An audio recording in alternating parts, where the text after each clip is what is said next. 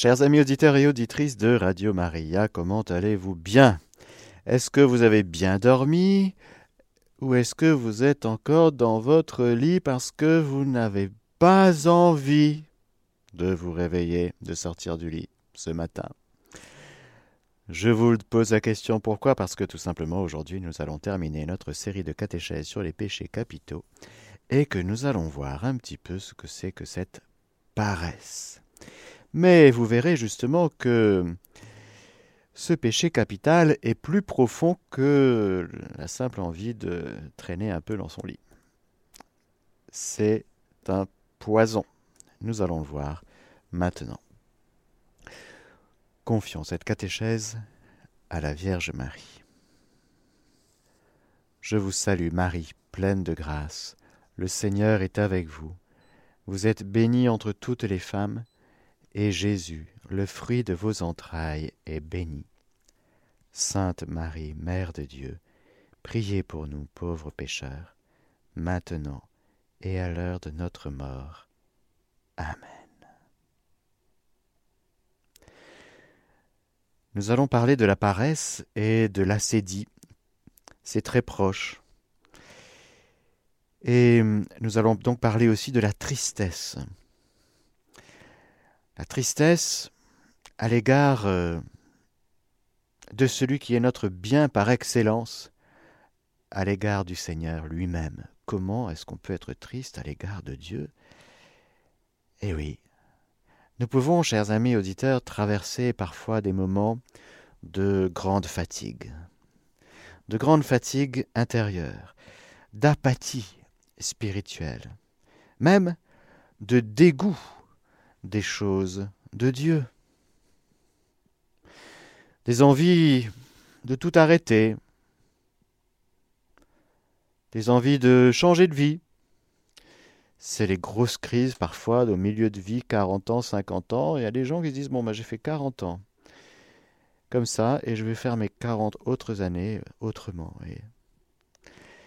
C'est un petit, une petite voix diabolique, car nous parlons du péché, d'une tentation à laquelle nous succombons, cette petite voix qui nous susurre à l'oreille du cœur À quoi bon? À quoi bon? Vous comprenez qu'avec ce petit mot À quoi bon nous touchons immédiatement le ce pourquoi nous nous levons le matin. Ça vient toucher en nous quelque chose de très profond qui touche notre finalité, le sens de notre vie. Pourquoi nous allons travailler le matin? Pourquoi nous allons faire ça? Pourquoi dans le sens en vue de quoi? Pourquoi me cherchiez-vous? Ne saviez-vous pas que je dois être aux affaires de mon Père? Voilà le sens profond, la finalité profonde de ce pourquoi le Seigneur vient. Il est aux affaires du Père et il vient nous ramener dans cette finalité que nous avions complètement oubliée. Toi aussi, tu dois être aux affaires du Père, c'est-à-dire tu, dois être tout ramassé dans la volonté du Père. Ah c'est ça notre finalité profonde, c'est de vivre dans la divine volonté. Ben oui. Alors on comprend le gros gros travail du Rédempteur, oui. Mais sans aller jusque-là, on voit bien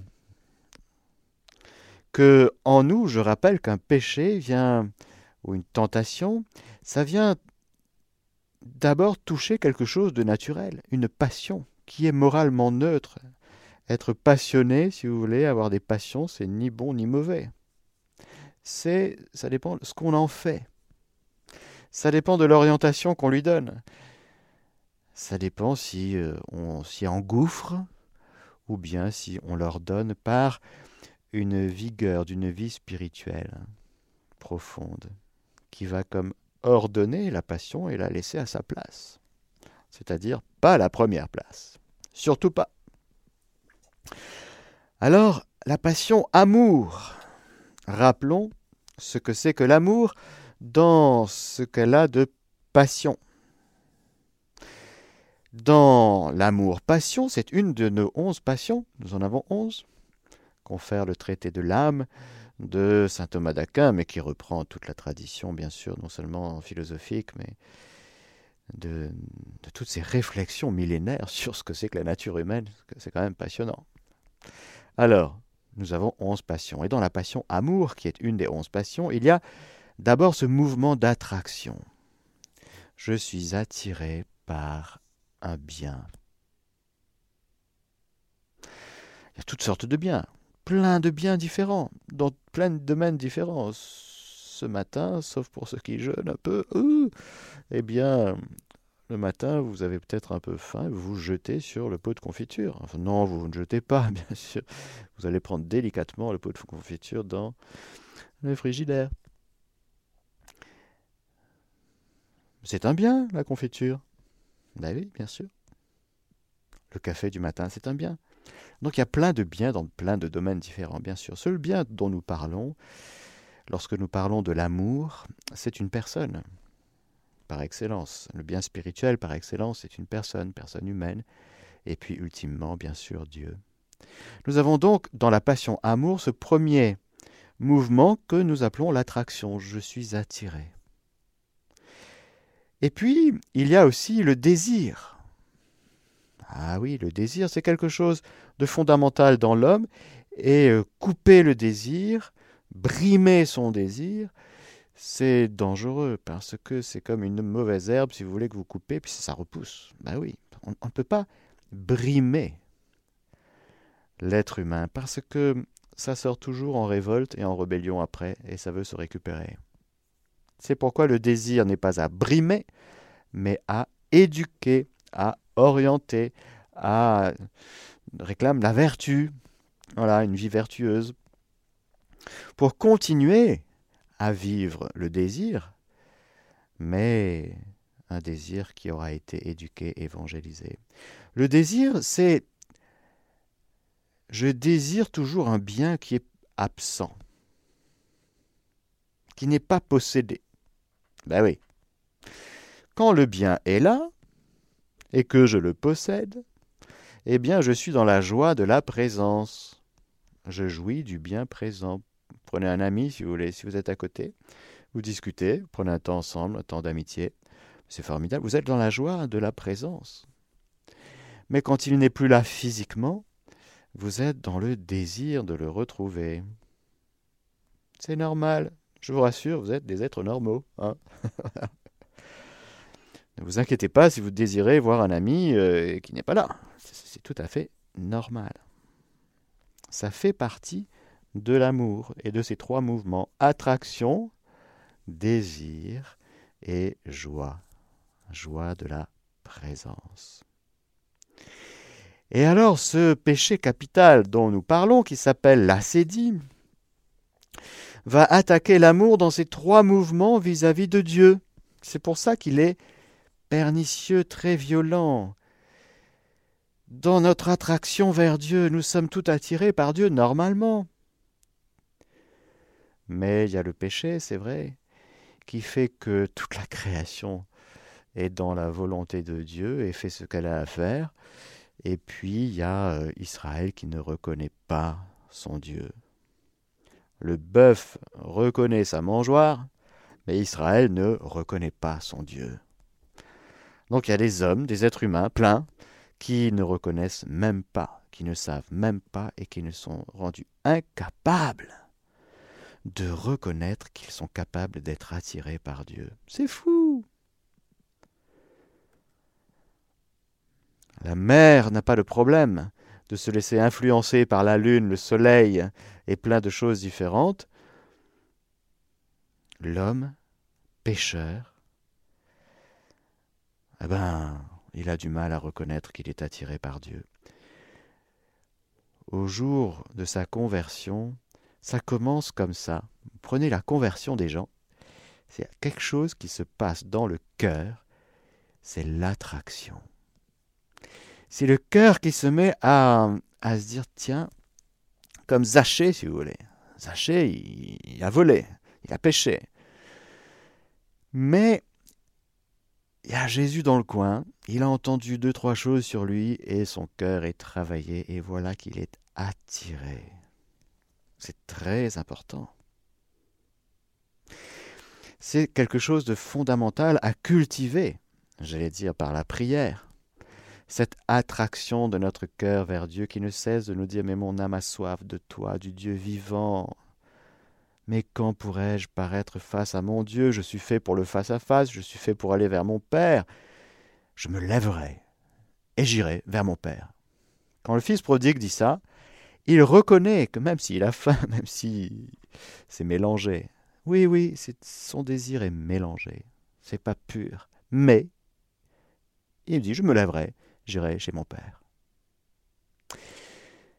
Frères et sœurs, est-ce que nous reconnaissons aujourd'hui que l'attraction la plus profonde de notre cœur, c'est Viens vers le Père? Est-ce que nous reconnaissons, comme saint Ignace d'Antioche allant vers son martyr, écrivant à ses ouailles, aux fidèles qui voulaient l'en empêcher, non, ne pars pas ton martyr. Il dit, non, non, moi je vais être broyé par les dents du par les dents du par les dents des, lions.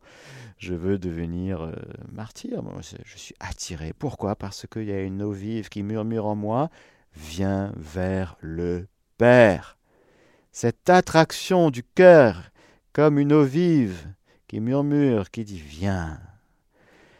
C'est très important, je vais vous dire, parce que au soir de notre vie, il y aura plus que ça, peut-être. Oui. Peut-être qu'on pourra même plus parler, qu'on sera dans un état psychique complètement délabré, qu'on sera dans un corps complètement abîmé, qu'on sera abandonné sur un lit d'hôpital dans un état dépravé. Mais le cœur, il va falloir être dans ce mouvement d'attraction vers le Père, au-delà de tout descriptif.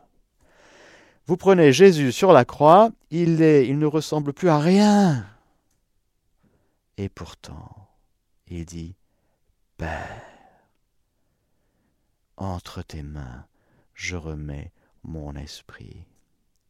Jésus achève sa vie terrestre comme ça. Mais c'est pour nous, c'est pour nous. Et cette parole nous est donnée aujourd'hui, à nous qui venons après dans le temps, pour que nous aussi nous nous emparions de cette parole. Père, entre tes mains, je remets mon esprit. Nous voyons donc que l'assédie va, par la puissance diabolique, attaquer ce mouvement si important. On ne sera plus du tout attiré.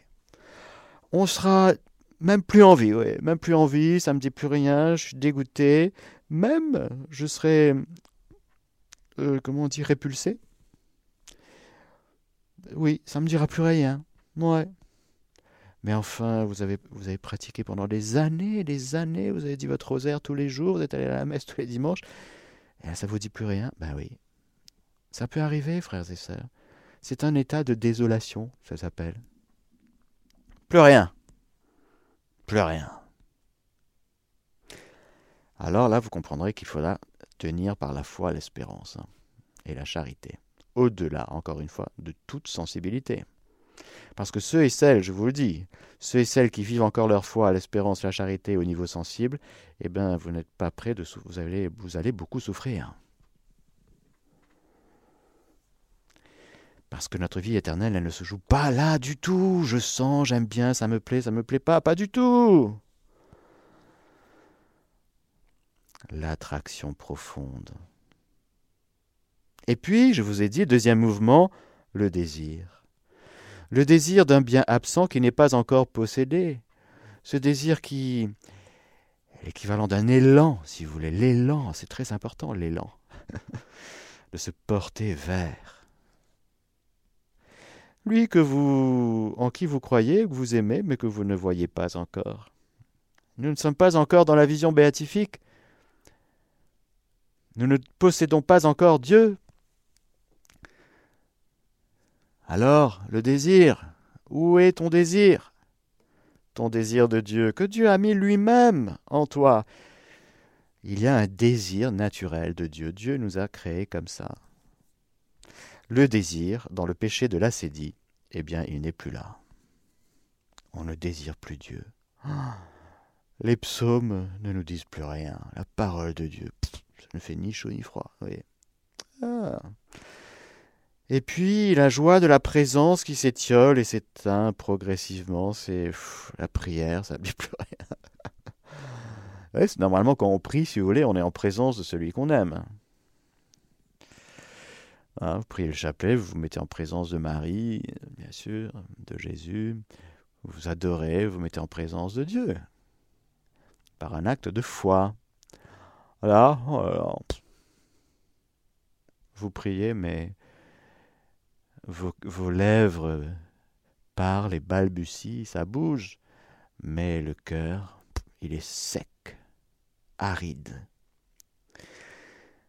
La joie de la présence qui s'étiole et qui s'éteint progressivement. Voilà, voilà un petit peu, pour vous dire un petit peu à quel point c'est violent, là c'est dit. Voyez, on est un petit peu plus loin que celui, que l'ado qui euh, traîne dans son lit le dimanche matin. Bon. C'est un dégoût pour l'action. C'est plus qu'un passage à vide. C'est plus qu'un coup de blues. C'est un refus. C'est un péché, hein donc c'est un refus. De rejoindre notre finalité profonde qu'est Dieu. C'est un renoncement au bonheur. Je vous rappelle que le péché est volontaire. Hein donc c'est nous-mêmes qui disons Je ne veux plus. Devant la violence de la tentation, au lieu de résister, ben je succombe et je dis non, c'est vrai, je, je, ne veux plus, je n'ai plus envie. Et je choisis de m'éloigner de mon cœur, parce que c'est au-dedans de mon cœur que ça se passe. Ça a un lien avec l'ennui.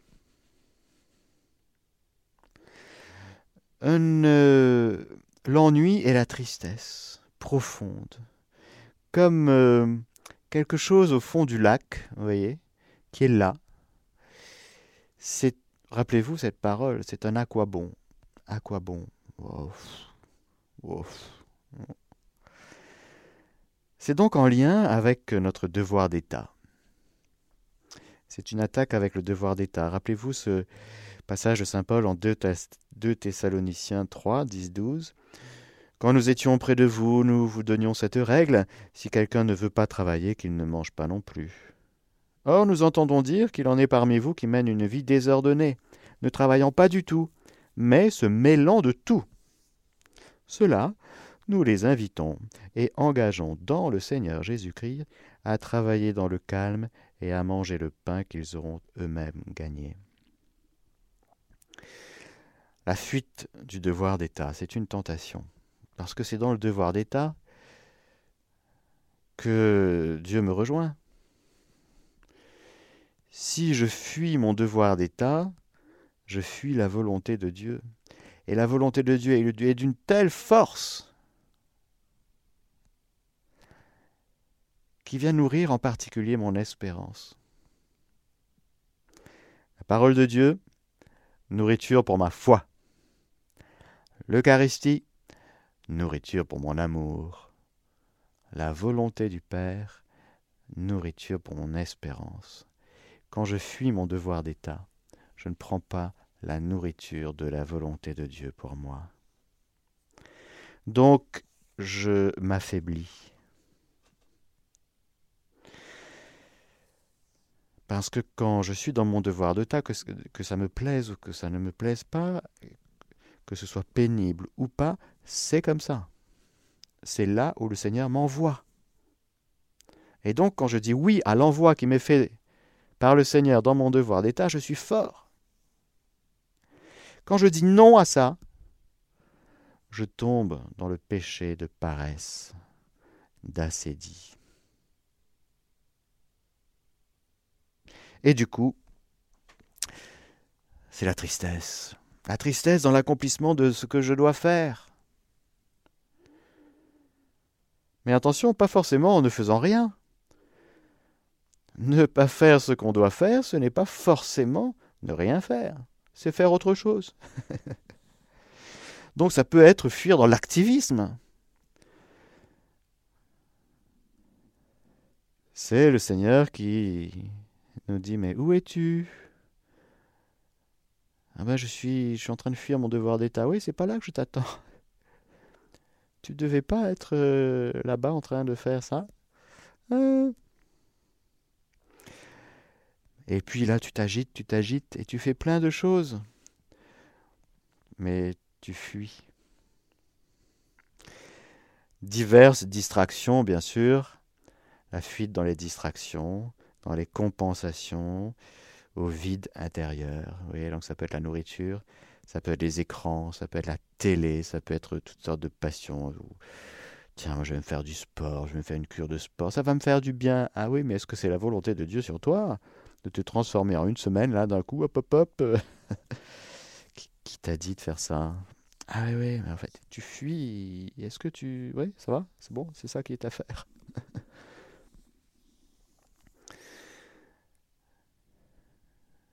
Ce péché de paresse, d'acédie, c'est un péché capital dans le sens où il va en engendre d'autres. Et bien sûr, la, le péché engendré par euh, la paresse, l'acédie, le, le péché très important, et là c'est un gros morceau aussi, c'est la désespérance. La paresse, l'acédie, justement, quand je vous ai dit que la volonté du Père nourrit notre espérance, en particulier, eh bien, lorsque nous ne sommes pas dans la volonté de Dieu, lorsque nous la fuyons, eh bien, on tombe dans la désespérance, qui est une fille de l'acédie. Nous allons y revenir. Je vais vous faire deux, trois rappels sur ce que c'est que la désespérance. Avant d'y revenir, je vous dis juste aussi que d'autres péché engendré par la paresse et la sédice, ça va être aussi le verbiage inutile ou la curiosité. Les, gens qui, qui, tournent comme des mouches. Mais non, c'est bon. Va là où tu dois être et arrête de, tourner comme des mouches, comme une mouche, ou de parler inutilement. Le bavardage inutile. Qui t'a dit de t'asseoir sur le banc dans le village et de faire des commérages? T'as pas autre chose à faire, non? Voilà. La curiosité. Ah bah oui. Ah oui, parce que... Et puis l'imprudence. C'est vrai que lorsque nous sommes dans la paresse ou la sédie, nous devenons imprudents dans le sens où nous perdons le sens de notre finalité, donc le ce pourquoi nous avons à faire des choses ce pourquoi cette journée d'aujourd'hui nous est donnée, ce pourquoi nous avons, euh, voilà, nous perdons le sens de la vie éternelle. On, perd le sens de la connexion entre ma journée d'aujourd'hui et mon ciel. Et du coup, on devient imprudent, c'est-à-dire qu'on se rabat un petit peu sur les choses d'en bas. Cherchez d'abord les réalités d'en haut. C'est là où se trouve le Christ, assis à la droite du Père. Pourquoi tu n'es plus assis à la droite du Père hein? Pourquoi tu étais allé t'asseoir dans d'autres, sur d'autres genoux que ceux du Père hmm donc on peut devenir imprudent, c'est-à-dire qu'on perd le sens de la finalité et du coup on, peut prendre des mauvaises décisions. Bah oui. Parce que là, du coup, c'est vrai que quand on fuit son devoir d'État, on n'est plus du tout inspiré. Parce que là. Et donc, ça, on peut tomber dans l'injustice, on peut. Voilà. Etc etc. D'autres répercussions de ce péché, c'est l'agitation intérieure. C'est normal. Parce que quand on n'est pas au bon lieu intérieur et dans les choses qu'on doit faire, eh bien on est agité. C'est normal, on n'a pas la paix. On peut aussi être dans une quête perpétuelle de la nouveauté, hein, comme un élan essentiel de l'amour de Dieu et de son service. C'est-à-dire que, euh, comme on s'ennuie, d'un ennui profond. Hein. Eh bien, encore une fois, c'est un peu, ça peut être la tentation de ceux qui disent ben voilà, j'ai besoin de, de, nouvelles flammes pour être enflammé, d'un nouvel amour dans ma vie. Hein. Ben non, tu as juste oublié que tu avais à brûler d'amour là, maintenant, là, dans ce que tu as à faire. Donc ne cherche pas autre chose. Si tu es en prison, c'est là que tu dois brûler d'amour. Si tu es dans un conditionnement difficile, c'est là que tu dois devenir un saint. Si tu es dans un conditionnement facile, c'est là que tu dois devenir un saint.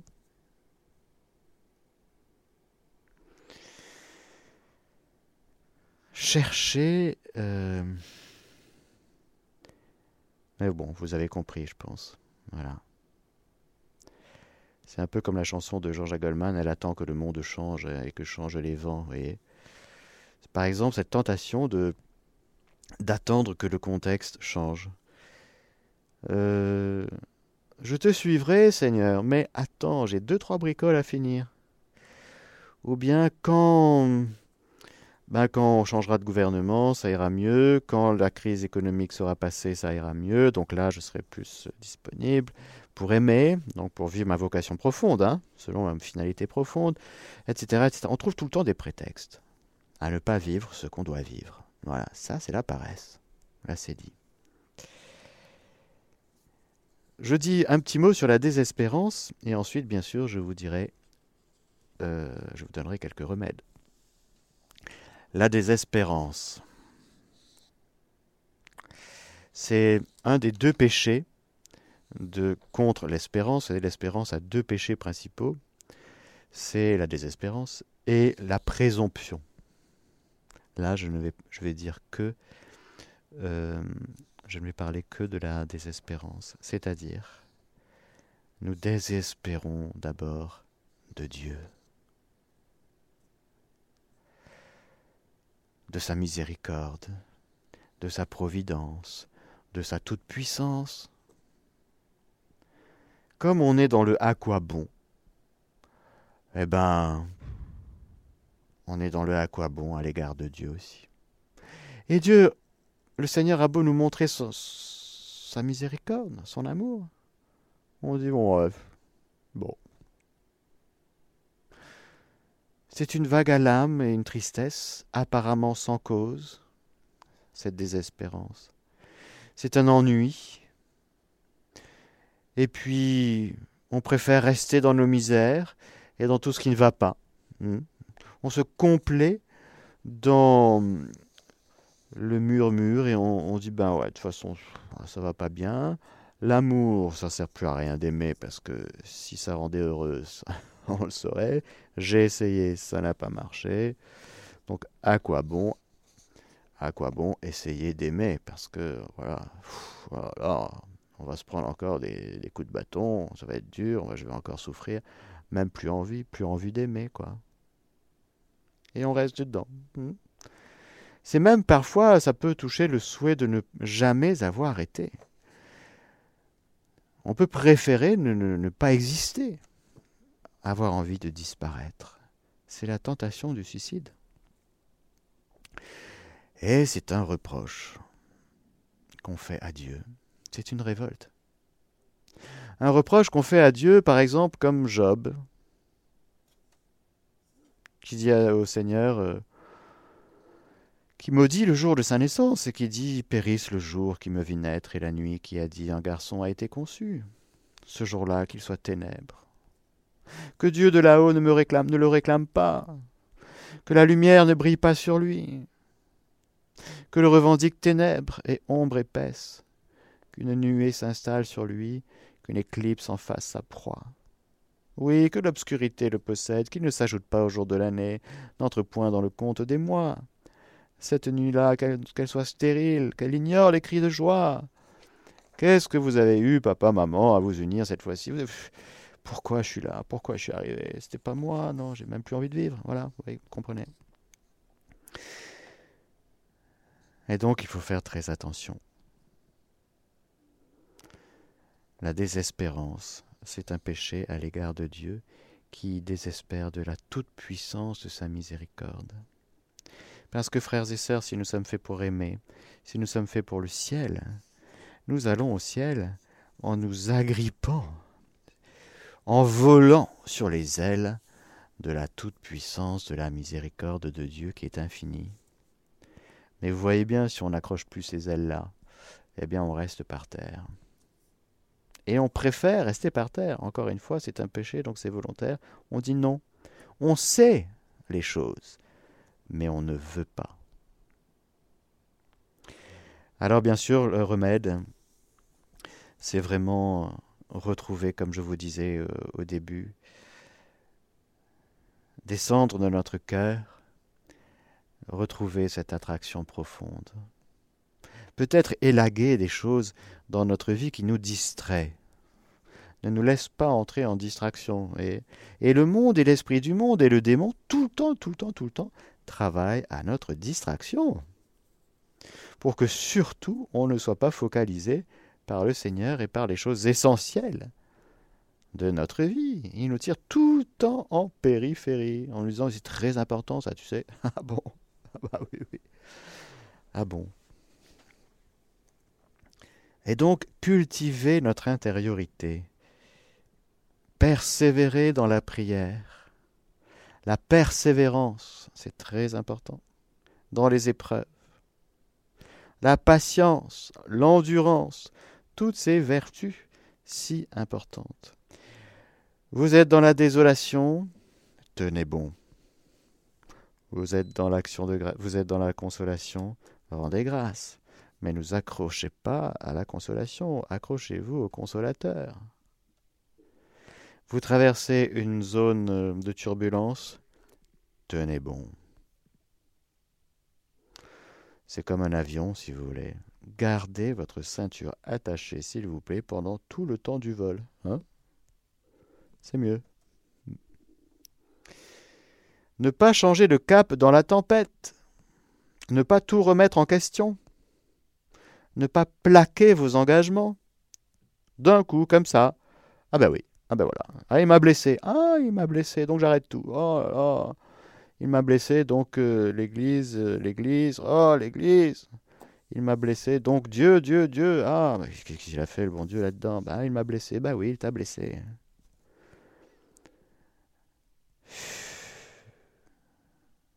Attention aux, tentations de fuite.